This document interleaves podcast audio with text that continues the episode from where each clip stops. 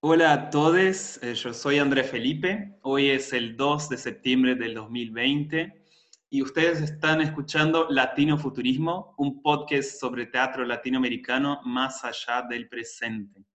Y hoy hablo con Manuela Infante, Manuela que es de Chile, es directora, dramaturga, músico, guionista, fue fundadora y miembro de la Compañía Teatro de Chile hasta el 2016 y es parte de la banda Bahía Inútil. Esa información para mí me gusta mucho. Eh, bienvenida, Manuela. Gracias. Muchas gracias también por tu presencia. Estoy muy feliz de tenerte aquí. Eh, bueno, para arrancar, te quería preguntar lo que siempre pregunto. Eh, ¿Cuál es la primera imagen que te viene a la cabeza cuando pensás en tu nuevo proyecto, como convertirse en piedra? Sé que están en proceso, pero algo, una imagen que viene, o sea, del proceso, de la dramaturgia, de una imagen disparadora. Mm. Eh, uy, vienen muchas. Mira, viene una que es, eh, lo primero que veo es el pedal de loop el pedal de loop es el pedal con el que los músicos hacen capas de loop. He estado trabajando con eso eh, hace un tiempo, em, inventando una forma de dramaturgia lupeada. Eh, yo le llamo una dramaturgia cyborg porque siento que es como una forma de, que, de escritura compartida con la lupera, como que ella hace una parte y yo hago una parte. Eh, y eso de, acumular em, capas, o sea, de escribir en capas que se acumulan en vez de en tiempo que avanza hacia adelante a propósito de temporalidades, es como uno de los elementos centrales de cómo convertirse en piedra, que ya estaba un poco como germen en la obra anterior, en estado vegetal, que tú la viste, que tiene una escena que se construye en capas. Sí. Eh, y, está también en otra obra que voy a hacer ahora en Alemania, en, el Schauspielhaus Bochum. Eh, ¿Y la entonces, está, está conectada a la Triennale no? ¿Al festival este? no. ¿La de Bochum? No. no. Em, y entonces como que mi, mi, compañera La Lupera se ha convertido en una especie de, de, de compañera de escritura como de coescritora, entonces, bueno, pienso en ella. Em, pienso también en eh, las piedras de la calle en Santiago de Chile durante las manifestaciones em, para lo que nosotros allá llamamos el estallido social, que fue esta gran revuelta que ocurrió en, en octubre del año pasado en Chile, eh, después del hastío absoluto de, de la sociedad con el abuso de los dueños de todo, el abuso, se sabe, ¿no? Que Chile es como una especie de experimento de laboratorio del neoliberalismo más extremo y, violento. Em, bueno, y eso explotó y, y, una de las cosas más emblemáticas nosotros ya estábamos trabajando en cómo convertirse en piedra y las piedras se convirtieron en un elemento muy importante de defensa del pueblo contra la policía. Eh, se hacían unas largas filas donde había un grupo de gente que con piquete rompía el pavimento y iban pasando peñascos, se los iban entregando así como en una... Eh, eh, yo encuentro que es como una imagen como, como de la bíblica, ¿no? Se iban como entregando piedra a los que estaban en la primera línea y las estaban tirando contra la policía, ¿no? Sí, la imagen misma de tirar piedras es una, imagen muy bíblica. una lapidación. Sí. bueno. No, no, seguí, seguí. No, eso, eso pienso. Sí, sí, bueno, anoté algunas cosas acá. Entonces, el loop, las capas de tiempo, las piedras de la calle, de las calles de Santiago, las manifestaciones, a partir de esa, de esa imagen, de esas imágenes y de esas palabras, ¿nos podés contar un poco qué es este proyecto, cómo convertirse en piedra? Previamente intitulado, porque vi también que, que puede ser que se llame Lento, Lento, ¿no? Decía en una entrevista. Lo que pasa es que cómo convertirse en piedra es una cita de Nietzsche, eh, Nietzsche era un, amante, un, ¿cómo se llama? Un litofílico, eh, como muchos y muchas pensadores y pensadoras, ¿no? Siempre hay como, además la piedra siempre es como el objeto de la filosofía, como, bueno, la silla o la piedra, ¿no? Cuando se quiere hablar como de la cosa, siempre se usa de ejemplo la silla o la piedra.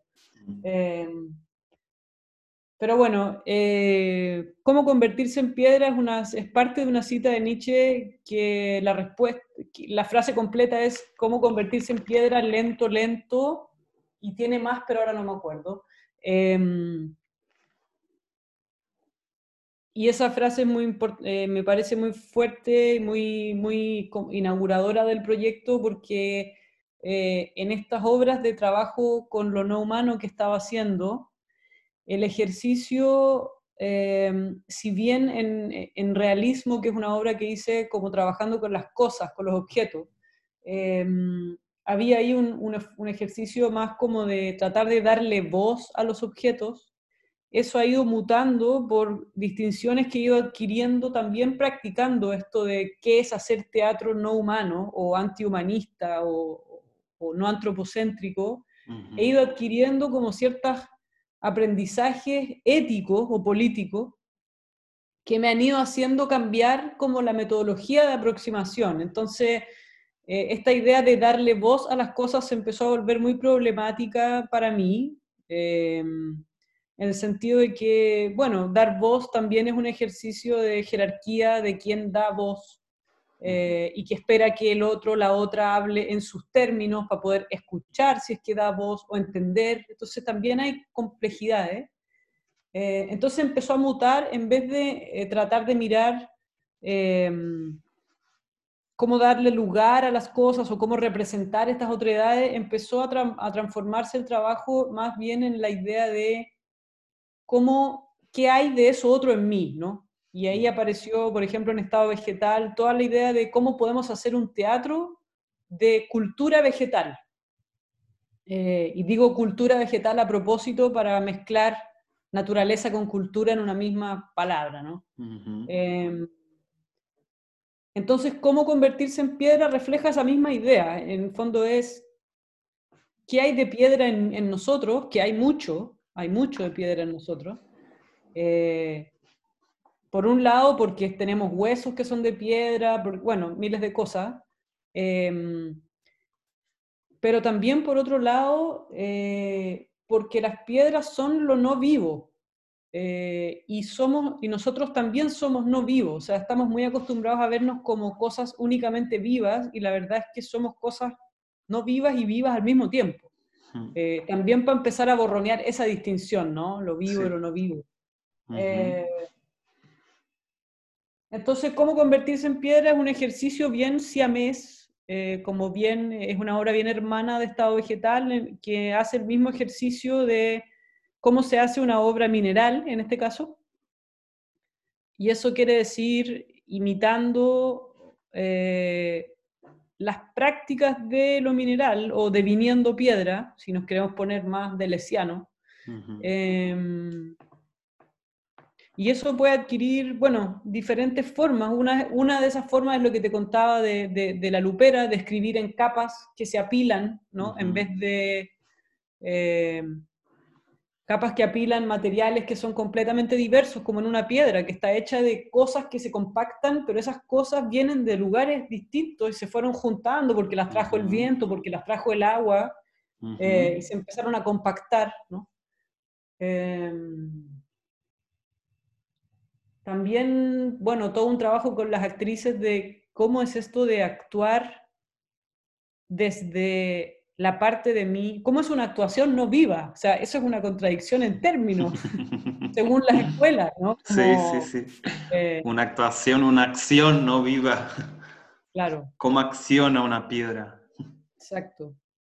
Entonces, de ahí viene, eh, por eso el nombre Cómo convertirse en piedra y, bueno, lento, lento es una muy bonita respuesta.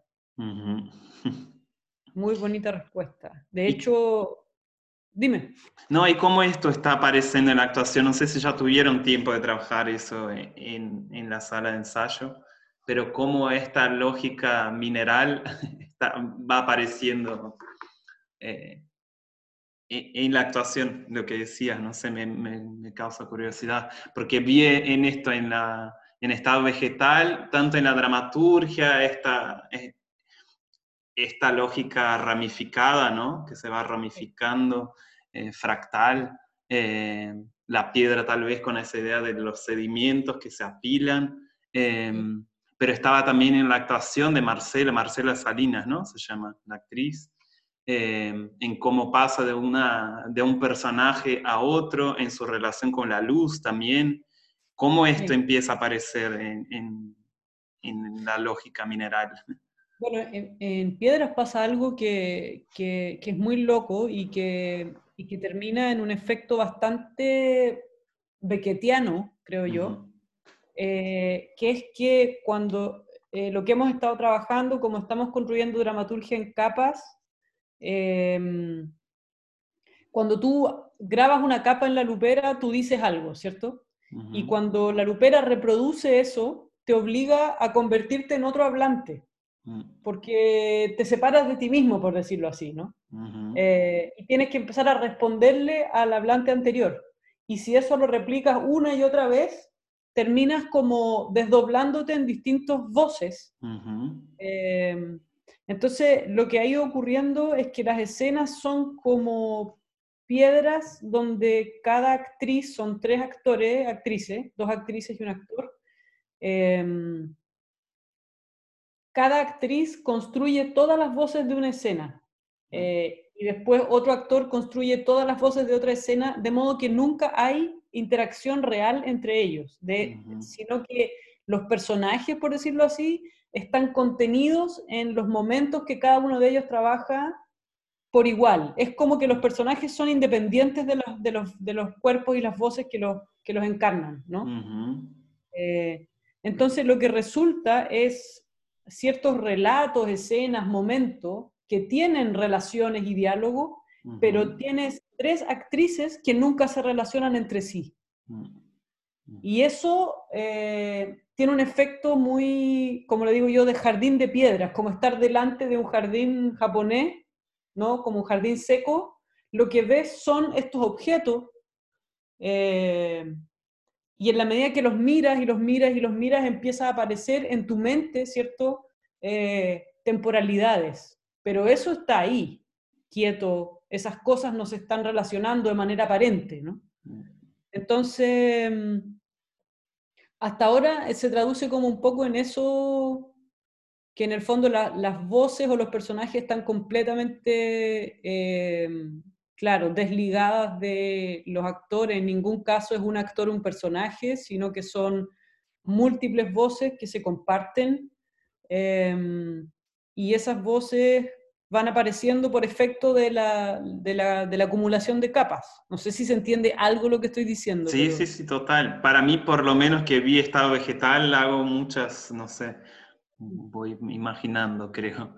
Em, ¿Qué te iba a preguntar? Siempre me pasa eso, que no anoto y después me quedo. Em, Yo voy a anotar porque pensé algo. no, sí, no, que me interesa mucho en estado vegetal, eh, que esto no aparece, o sea, está la figura del árbol que se choca eh, este chico, pero no se habla necesariamente de plantas, está mucho más en la estructura y en la lógica. Esto me parece muy interesante, así que vamos, esto de, que, de lo que decía, de la lógica eh, ramificada, fractal, de los varios personajes, de, esta actriz que se despliega en diferentes personajes, en diferentes voces. Esto está también en, en cómo convertirse en piedra, me imagino. Em, claro, está la idea de que en el fondo lo, mineral está más contenido en la estructura, en los como estrategias escénicas que te relato. Yo digo siempre que es como que la obra imita la piedra, no, no habla de la piedra. Sí, sí, sí. Eh, ahora, igual, como en estado vegetal, por ejemplo, igual hay un relato de, un árbol, de un hombre que choca con un árbol bicicleta y eso, igual en, en, en, cómo convertirse en piedra hay algunos relatos que bordean lo mineral, o no, no que lo bordean. Por ejemplo, em, estudiando, es loco porque eh, yo partí haciendo esta obra en una residencia en Japón. Por mm. eso me encontré con las piedras, porque en Japón las piedras son muy, objetos muy importantes, estéticos, mm. ¿no? Y empecé a estudiar también las, las estrategias estéticas del jardín japonés. Em, ¿Qué iba a decir? Ah, entonces, em, el jardín japonés... Ah, y estudiando petrificación, el concepto de petrificación, porque así, así ocurre la investigación, ¿no? Bueno, piedras, bueno, pensemos, hablemos de, investiguemos petrificación, investiguemos lapidación, investiguemos minería, eh, investiguemos eso. Em, Volcanos. Magma. haciendo eso, estudiando petrificación y minería, nos encontramos con este, uno de los temas que es bien central a la obra como, como anécdota, ¿no? como, como narración. Eh, en Chile hay una, hay, hay unos pueblos que se llaman zonas de sacrificio, que es un nombre bien brutal, que no sé si existe en todo el mundo, pero en Chile le llaman zonas de sacrificio. No sé. En el fondo son las las comunidades que han sido destruidas por la minería o cualquier industria eh, y que de alguna manera son sacrificadas mm. por el bien del resto de la comunidad que necesita tener esa electricidad, ese cobre, lo que sea. Por eso se llaman zonas de sacrificio, por eso es bien violento, porque en el fondo, como, como decía la Butler, otro día la escuchaba en una conferencia, son como son muertes que están calculadas en el sistema, ¿no? Eh, no son accidentes, digamos. Eh, son como el costo del desarrollo. Em, y en estas zonas de sacrificio hay una que es muy fuerte en, en Puchuncaví, Quintero, que es en la costa de Chile, en una refinería de cobre. Eh, hay un fenómeno que se llama los hombres verdes. Y los hombres verdes son trabajadores que trabajan en la refinería intoxicados con metales pesados eh, que al momento de dejar de trabajar eh, empiezan a manifestar eh, la piel de color verde, la transpiración de color verde, que en el fondo es ese verde del cobre cuando está oxidado. Em, y muchos de ellos han muerto y, o los han tenido que operar y los abren y el cuerpo está verde por dentro, que si uno lo piensa es realmente convertirse en piedra de manera literal, ¿no? Es como... Entonces, em, cosas como esas, por ejemplo, y, y, también los relatos de, los activismos eh, ecopolíticos en Sudamérica, que son mm. tan... Eh, eh, los activistas eco... Los activistas ambientales en Sudamérica están muy perseguidos, o sea, son asesinados, eh, sabemos, ¿no? En Brasil, en Chile, en Perú, eh, como no son en ninguna otra parte. O sea, uno diría, ¿por qué alguien va, por alguien va a remeter así contra un activista ambiental? Bueno, porque en el fondo lo que ellos protegen o tratan de proteger son las bases del sistema que, en el que vivimos, que es que las potencias mundiales puedan explotar eh, Sudamérica. Sudamérica es como un gran yacimiento de explotación entonces también hay cierto trabajo con las activistas de la zona de sacrificio, que son unas mujeres bien fuertes, que han sido también perseguidas. Em, eh, eso, pero eso está cruzado, como te decía antes, como estamos hablando de piedras, lo que yo me, está, me obligo a hacer es a apretujar materiales que son completamente diversos. Entonces, eso también está cruzado con relatos sobre la búsqueda de vida en Marte y las máquinas que buscan vida en Marte. Eh, está cruzado con la misma idea de los jardines japoneses. Eh, está cruzado con, bueno, distintos cuentos. Hay como también unas, unas escenas que son una especie de escenas distópicas de la explotación minera de Marte en el futuro. Eh, entonces, hay todos estos cuentos la diferencia de estado vegetal no es un cuento, porque estado vegetal es más o menos un cuento que nunca llegas a entender del todo, pero es más o menos un cuento. Aquí hay un montón de cuentos mm. que están apretujados y unidos por hipervínculos, por decirlo así, eh, más bien arbitrarios, como sería la estructura de una piedra. Sí, sí, sí. Y la dramaturgia, la dramaturgia las vas construyendo junto a los actores, ¿no? En intercambio con ellos, ¿cómo es? ¿Va, va y viene de la escritura a la escena? Eh, dijiste que trabajas mucho con el looping, no sé si vos misma cuando estás escribiendo o con los actores. con ellos. Trabajo mm. con el pedal de loop y los actores en improvisaciones como de flujo de conciencia. Lo que yo suelo hacer es que les lleno la sala de palabras. Muerte, desierto, petrificación, mm. eh, Marte, así. Y eh, hecho andar la lupera, entonces eso los hace, los obliga a tener que hablarse y responderse a las mismas cosas que ellos han estado diciendo, no tienen como tiempo para pensar. Y como tienen las palabras ahí, empiezan a echar mano de esas palabras y se empieza a construir de forma, por eso digo, bien bien relacional, porque se construye en un lugar que no es ni en la mente de ellos, ni en la mente de mía, ni en la lupera, sino en una especie de lugar intermedio. Se van construyendo estos mundos eh, que después yo agarro la lupera, me la llevo para la casa, descargo la grabación y empiezo a construir ya como de manera más fina qué elementos me sirven, y empiezo a agregar cierta escritura que a lo mejor poetiza algunos elementos eh, y empiezo a construir este guion que si tú lo miras visualmente es súper eh, bonito porque es un guion que está escrito en colores.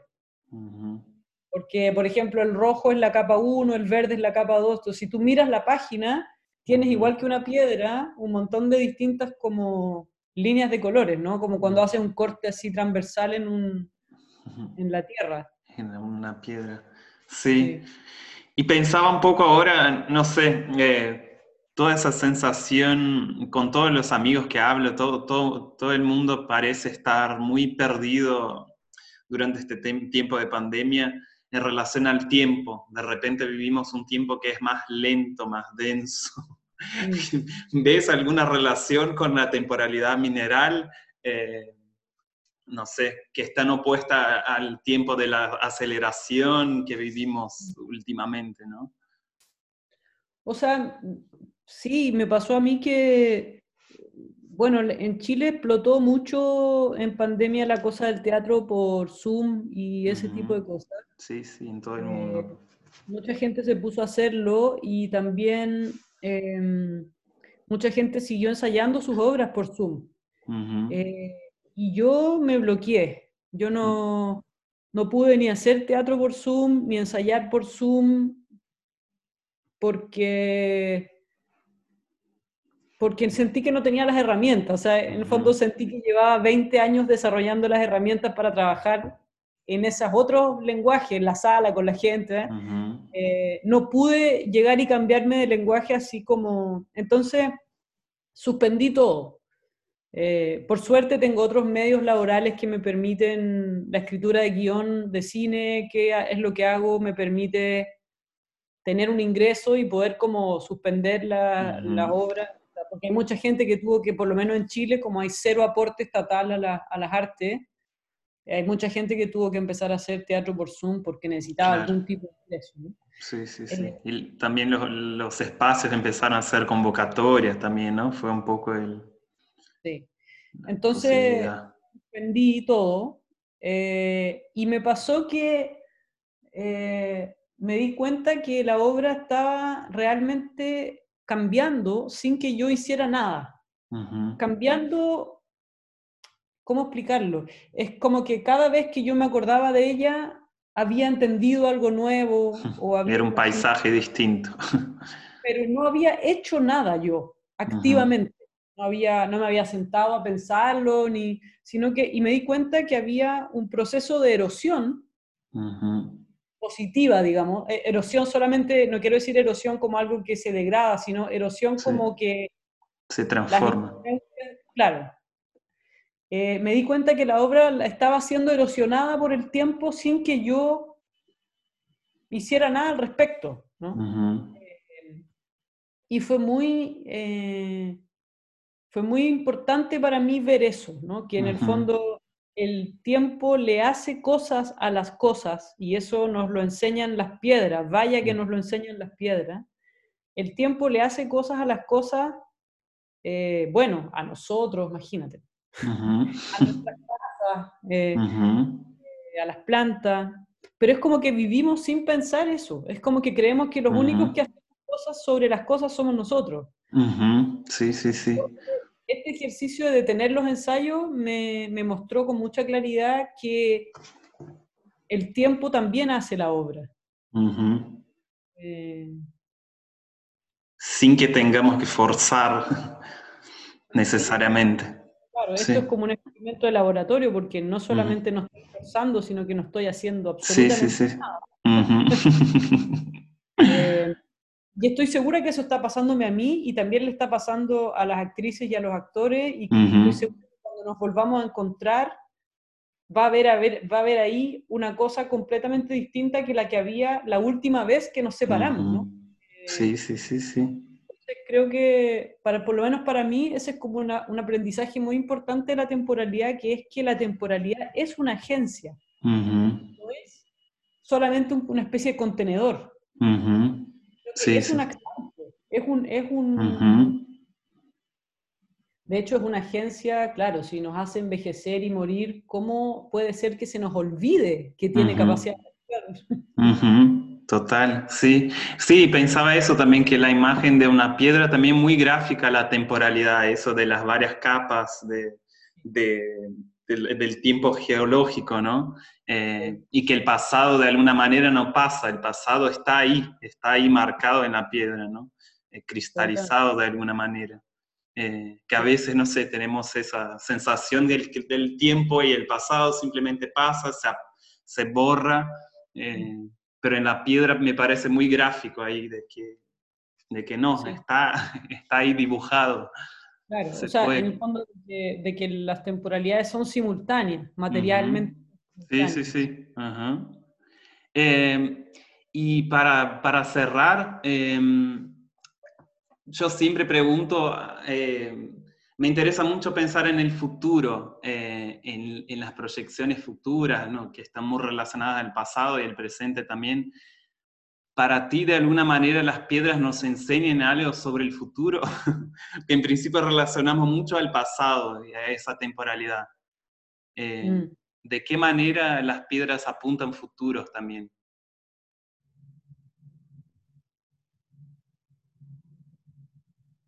Mira, eh, cuando nosotros trabajamos en las piedras, la última escena de la obra es una escena donde uno ve las piedras, porque al final de la obra quedan casi puras, puras piedras, no son piedras reales, pero son como piedras en el espacio, y quedan hablando entre ellas eh, y da la sensación de que, de que lo que uno acaba de ver no es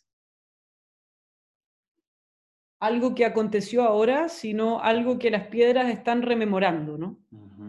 Eh, y en ese sentido, todas las escenas son como especies de fósiles de acontecimientos que pasaron hace mucho. Y yo creo que eso es, bueno, una sensación que tenemos muy ahora presente en este como momento tan apocalíptico, antropocenístico, de la sensación de que de que el futuro es sin humanos y de alguna manera vamos a ser solo huellas de una cosa que fuimos, ¿no? Vamos a ser, vamos a, en ese sentido, Em, cuando pienso en el futuro, claro, pienso en, eh, en una especie como de antropología, no, como arqueología del futuro, ¿no?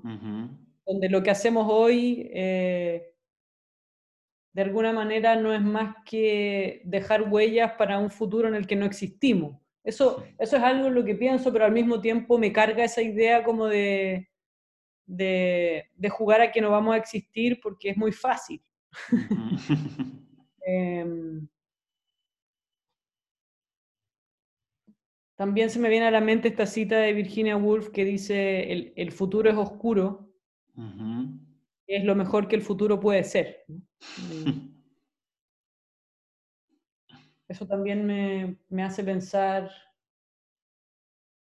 eh, las piedras y el futuro. Pero claro, es loco las piedras como mezclan los tiempos, lo que acabas de decir tú, como que me cuesta mucho pensar en el futuro únicamente porque cuando pienso en una piedra pienso que contiene el pasado y pienso que en el futuro me va a contener a mí como pasado, ¿no? Entonces hay como se revuelve todo. Ajá, sí, sí, sí, sí. es lo que queda, lo, que no sé si seguro que quedará, pero parece más seguro que quedará que nosotros más tiempo.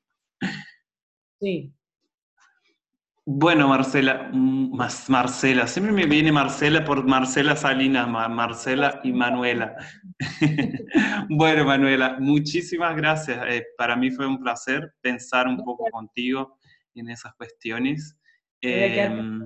Dan ganas de seguir, siempre termino el episodio con ganas de, seguir hablando, pero voy viendo que también las, las conversaciones de los episodios con cada artista se, se, vinculan también. La semana pasada hablé con Shadai Larios, que es de México, y trabaja sobre objetos, objetos documentales, un teatro documental de objetos.